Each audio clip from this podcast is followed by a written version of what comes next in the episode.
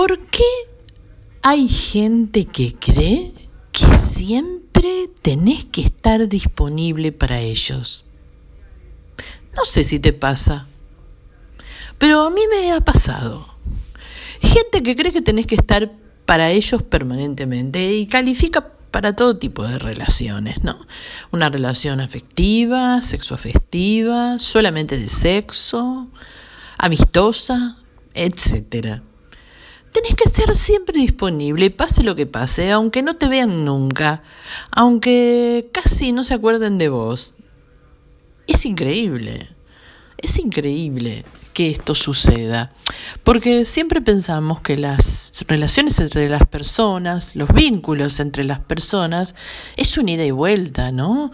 Es un, una, una interrelación permanente y no que sea disponibilidad. Pero eso, eso sucede y eso pasa frecuentemente eh, y todavía no le encuentro explicación.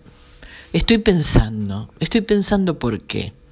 Puedo presuponer que tal vez, porque no se ponen a pensar, porque son personas que están tan enfrascadas en sí mismas y no se ponen a pensar en las necesidades de la persona que tienen enfrente o las personas que tienen enfrente.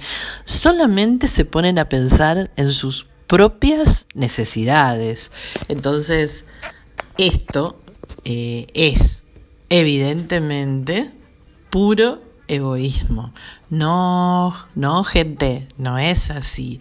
No hay disponibilidad 24/7, 365 días del año. No hay disponibilidad.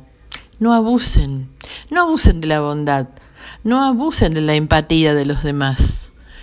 Tengan en cuenta que las otras personas tienen sentimientos, tienen valoraciones y que se dan cuenta de su condición abusiva.